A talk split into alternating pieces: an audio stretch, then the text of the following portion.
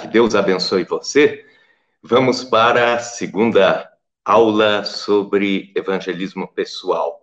Na aula anterior, nós aprendemos sobre o que não é evangelismo.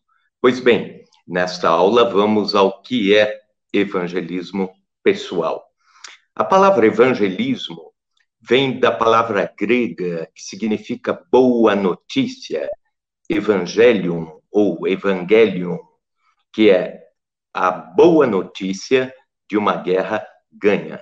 Quando o exército romano ganhava uma guerra, uma campanha, um soldado era designado a voltar correndo para Roma e anunciar que Roma ganhou a guerra.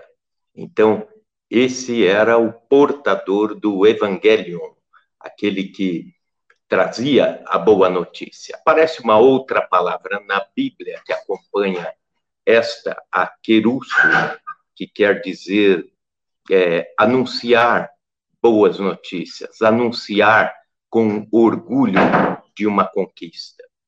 Os primeiros cristãos interpretavam exatamente desta forma. Eles tinham que anunciar as boas notícias e anunciar como uma guerra ganha, conquistada. Pois bem, vamos lá ao que é o evangelho. Em primeiro lugar, eu diria que é uma atitude de obediência. O soldado designado à tarefa de anunciar a boa notícia de que Roma ganhou a batalha não tinha outra opção senão obedecer, ir e anunciar a Roma que a batalha estava ganha. Em Marcos, capítulo 16, versículo 15, Jesus nos deixa esta ordem, e ela é a todo o discípulo, não é para alguns. Ele diz: Ide por todo mundo pregai o evangelho a toda criatura, portanto, um imperativo categórico. Reverendo Hernandes Dias Lopes, em uma de suas pregações, diz o seguinte: em 1963, quando John Kennedy foi assassinado em Dallas, no Texas, em 12 horas, a metade do mundo ficou sabendo da sua morte. Jesus Cristo, Filho de Deus, morreu na cruz pelos nossos pecados há dois mil anos atrás e ainda é, quase a metade do mundo não sabe desta boa notícia. O que nos falta não é comissionamento, mas obediência ao comissionamento. O que nos falta não é conhecimento, mas paixão por aquilo que conhecemos. O que nos falta não é método, mas disposição em anunciar Cristo morto e ressuscitado por nós. Quando a igreja prepara sua agenda, prepara sua programação, seu orçamento, pensando apenas no intramuros, apenas no que está dentro da igreja, apenas nas pessoas já alcançadas, nos omitimos com relação a evangelização. Pecamos por omissão. João Calvino dizia: o evangelho não cai das nuvens como chuva, não cai como um acidente, mas é levado pelas mãos dos homens para onde Deus o enviou. Em segundo lugar, além de ser uma atitude de obediência, o evangelismo pessoal é um estilo de vida. Torna-se uma cultura, torna-se uma prática entre os cristãos, torna-se comum o evangelho ser anunciado no dia a dia de cada cristão, de cada pessoa. Percival de Souza escreveu na revista Eclésia um artigo na última página no qual declarou: se a boa nova endereçada a todo o povo é notícia trancada, engavetada, censurada e nunca manchete, algo de muito errado se passa no coração humano. Richard Halverson diz o seguinte: parece que a evangelização nunca foi um problema no Novo Testamento. Isso quer dizer que não encontramos os apóstolos recomendando, exortando, repreendendo, planejando, organizando programas evangelísticos. A evangelização acontecia, era uma cultura, emanava sem esforços da comunidade de crentes como a luz emana do sol. era automática, espontânea, contínua, contagiante. Os crentes têm que reinterpretar o evangelismo como um estilo de vida. A palavra querusso, que já citei na introdução, aparece 70 vezes no Novo Testamento e significa isso, proclamar sob a autoridade de quem enviou e com orgulho de um conquistador. É o que tem, denota uma prática comum no Antigo Testamento, quando ah, 70 vezes era repetida uma palavra, significa que ela fazia parte do cotidiano da primeira comunidade. Então, falta-nos este orgulho de anunciar Cristo ressurreto, Cristo que morreu por nós, Cristo que vive e que voltará para buscar a sua igreja. Falta-nos este orgulho de um conquistador, mas também é uma tarefa universal para todos os cristãos. Não há um grupo de cristãos selecionados para evangelizar.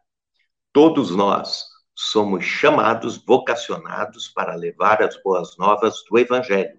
Todos nós somos chamados, vocacionados para evangelizar.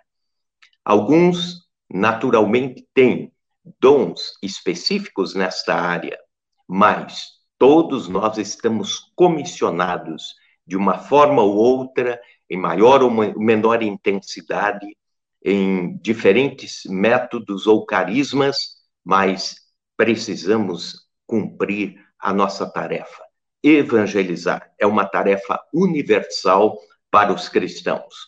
Roland Allen escreveu o seguinte: a evangelização, no sentido neotestamentário, é a vocação de todos os crentes. Portanto, algo radicalmente errado acontece quando dizemos que evangelização pessoal é um território dos que têm tempo ou dos que têm esta inclinação ou que fizeram cursos específicos para aprender determinadas técnicas de evangelismo.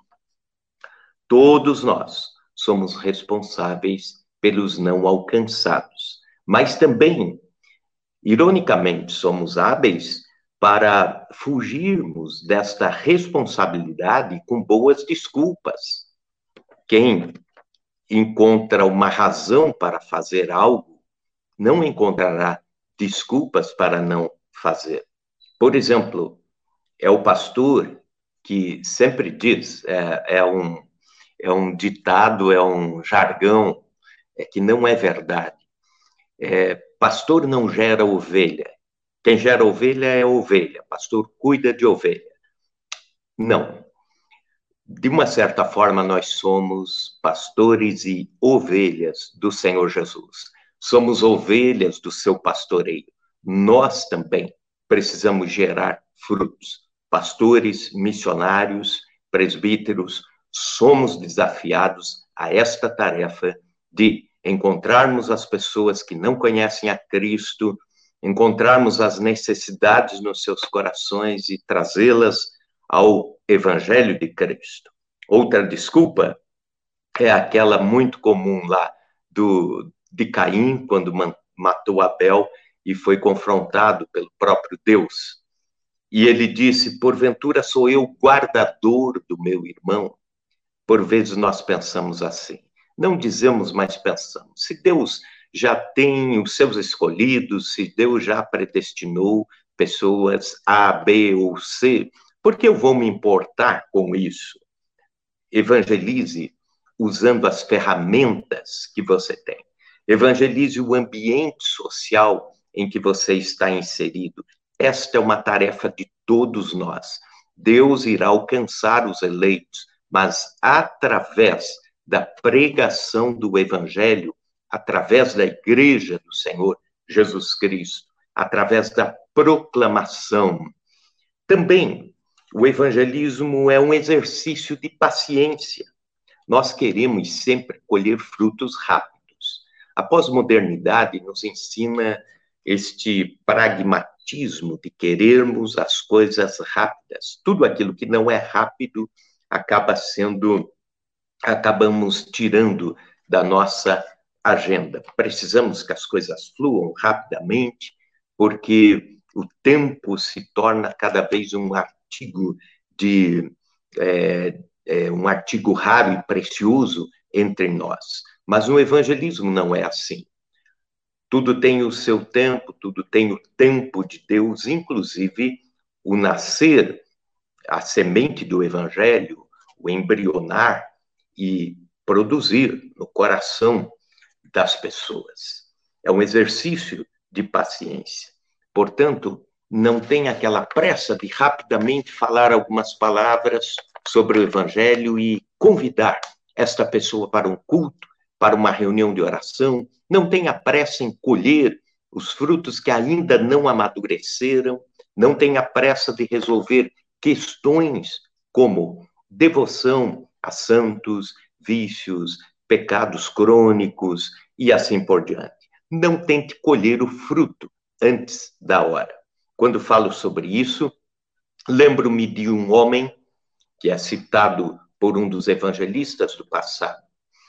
Este homem era muito tímido e ele tinha dificuldade com argumentação, mas ele se dispôs a orar durante a sua vida por três amigos que não conheciam a Cristo e precisavam conhecê-lo. Pois bem, ele foi orando, a cada dia orava pela conversão dos três amigos. 25 anos depois, o primeiro amigo se converteu. Pois bem, o segundo converteu-se a Cristo apenas no dia em que esse intercessor morreu, estava sendo velado, e alguém lembrou-se é, dos nomes que, pelos quais ele orava. E esta pessoa, este segundo amigo, estava lá e ele ouviu esse testemunho e, tocado por Deus, ali ele entregou a sua vida a Cristo. O terceiro, apenas cinco anos depois da morte deste evangelista intercessor, entregou a vida para Cristo. Portanto, um exercício de paciência, mas um exercício eficaz. Paulo diz em Gálatas 4:19: Meus amados filhos, novamente estou sofrendo como que dores de parto por vossa causa. Isso até que Cristo seja formado em vós.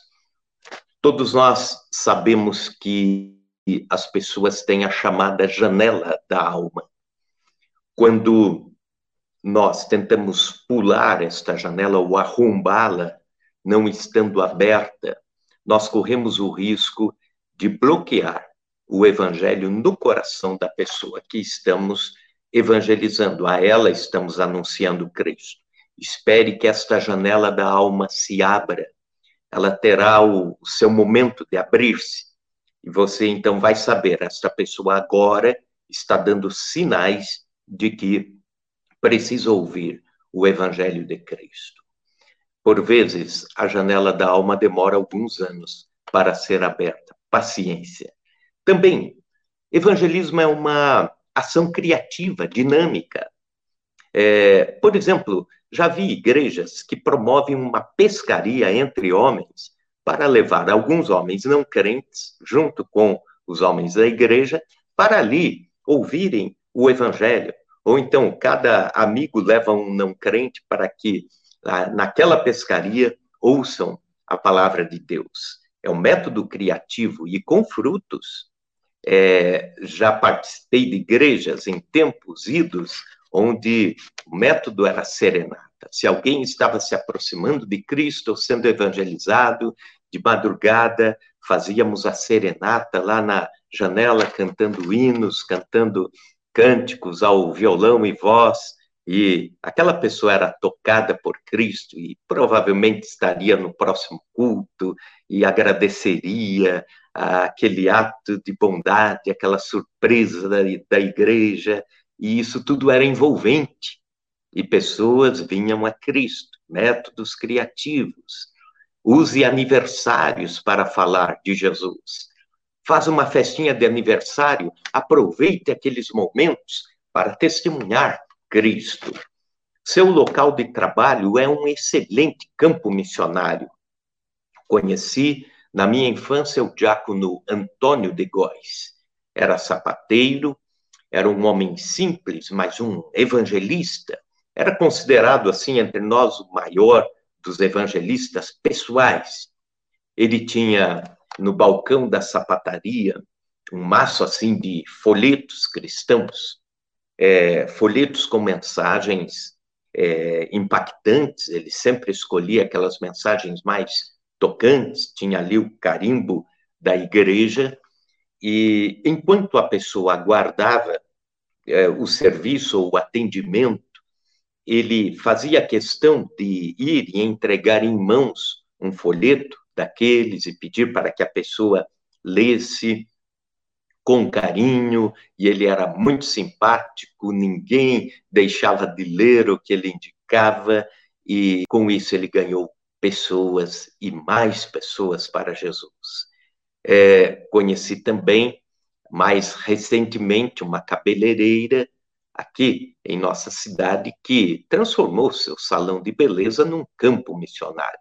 Ela se dispôs a, além de conhecer os problemas das suas clientes através daquele momento de terapia que as cabeleireiras têm, né, é, ela descobriu que poderia ir além e começar a levar Cristo para estas clientes, para estas pessoas com problemas inúmeros e temos colhido frutos, muitos frutos, através do trabalho desta cabeleireira evangelista. Então, é uma ação criativa. Enfim, invente desculpas para levar Cristo a pessoas e não para não levar. Né? Aproveite situações cotidianas, aproveite os improvisos da vida para evangelizar. Um dia, uma mulher criticou o grande evangelista é, Lyman Moody, de Chicago, pelos seus métodos extravagantes de evangelismo, com o intuito que ele tinha de ganhar pessoas para Cristo. Moody respondeu: Concordo com você, eu também não gosto do meu jeito de evangelizar, não gosto do jeito com que faço as pessoas conhecerem a Cristo. Diga-me, por favor, como fazê-lo? A mulher respondeu: Eu não sei fazer isso. E Moody então disse: Então, eu gosto do meu jeito de fazer isso, melhor do que o seu jeito de não fazer isso. Precisamos levar Cristo de todas as formas, é, dentro do nosso contexto, dentro do nosso espaço, dentro da nossa cultura, dentro da nossa possibilidade de criatividade. David Bosch, isso aqui é uma reflexão profunda que faço. David Bosch, missiólogo sul-africano, escreveu o livro que é considerado o suprassumo de missões, Missão Transformadora. E nesse livro, num dos capítulos, ele argumenta que a igreja nasceu como movimento e não como instituição religiosa.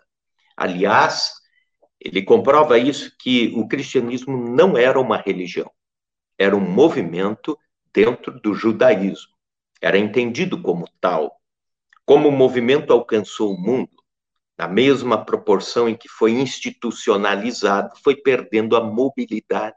E na mesma proporção com que se institucionalizou, enfraqueceu. Então, a ideia é a seguinte: quando sistematizamos demais alguma coisa, algo que partiu do coração, nós acabamos institucionalizando aquilo. E o terceiro passo, acabamos engessando. Eu temo que o espírito evangelístico da igreja no século XXI esteja sistematizado, institucionalizado e engessado. Nós precisamos soltar isso e deixar com que irmãos e irmãs da igreja sejam como realmente são, com seus dons, seus carismas e sua criatividade na evangelização. Em sexto e último lugar, evangelismo é uma chamada urgente, é uma chamada de urgência. Como você sabe, eu sou capelão da Polícia Militar em São Paulo. Sirvo no 10 GB é, pregando o evangelho, orando, dando assistência espiritual ao corpo de bombeiros. Pois bem, por vezes nós estamos uh, tomando café pela manhã, aguardando o momento do culto, da devocional, e de repente soa o alarme de urgência. Existem os diferentes toques, mas aquele toque da sirene, da urgência, faz com que imediatamente, em frações de segundos, eles deixem o café, o pão, arredem a cadeira e saiam em velocidade até a viatura e de lá, é, com muita velocidade, buscando alcançar aquela pessoa, aquela vida que precisa ser salva. É chamado minuto de ouro. Pois bem, nós perdemos isso no Evangelho. E o que me fez resgatar o minuto de ouro foi a história de uma estudante no estado de São Paulo, na capital. Ela fazia faculdade, recebeu a notícia de que sua mãe, no interior do Amazonas, lá no interior, bem além de Manaus, estava doente em estado terminal e sua filha havia conhecido Cristo através da ABU. E ela colocou no seu coração: Mamãe não pode morrer sem conhecer o Cristo de forma que eu conheço. Então, ela reuniu pouco de economia que tinha, algumas amigas fizeram uma vaquinha, ela conseguiu uma passagem de urgência para Manaus, viajou até Manaus, de Manaus pegou um barco até um dos rios que tinha um entroncamento, de lá pegou um outro pequeno barco que a levaria rio acima até o encontro da sua mãe. Em 24 horas, ela chegou, desde a saída de São Paulo até a chegada lá, 24 horas deu tempo dela colocar a sua mãe sobre o peito, anunciar o Evangelho de Cristo, orar pela sua mãe. Sua mãe entregou a vida para Jesus e partiu ali mesmo, nos braços da filha.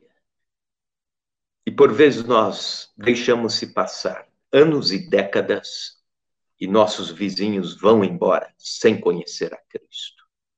Os vizinhos da igreja se mudam sem ter ouvido o Evangelho amigos e parentes se vão sem terem o minuto de ouro que precisamos na nossa vida cristã.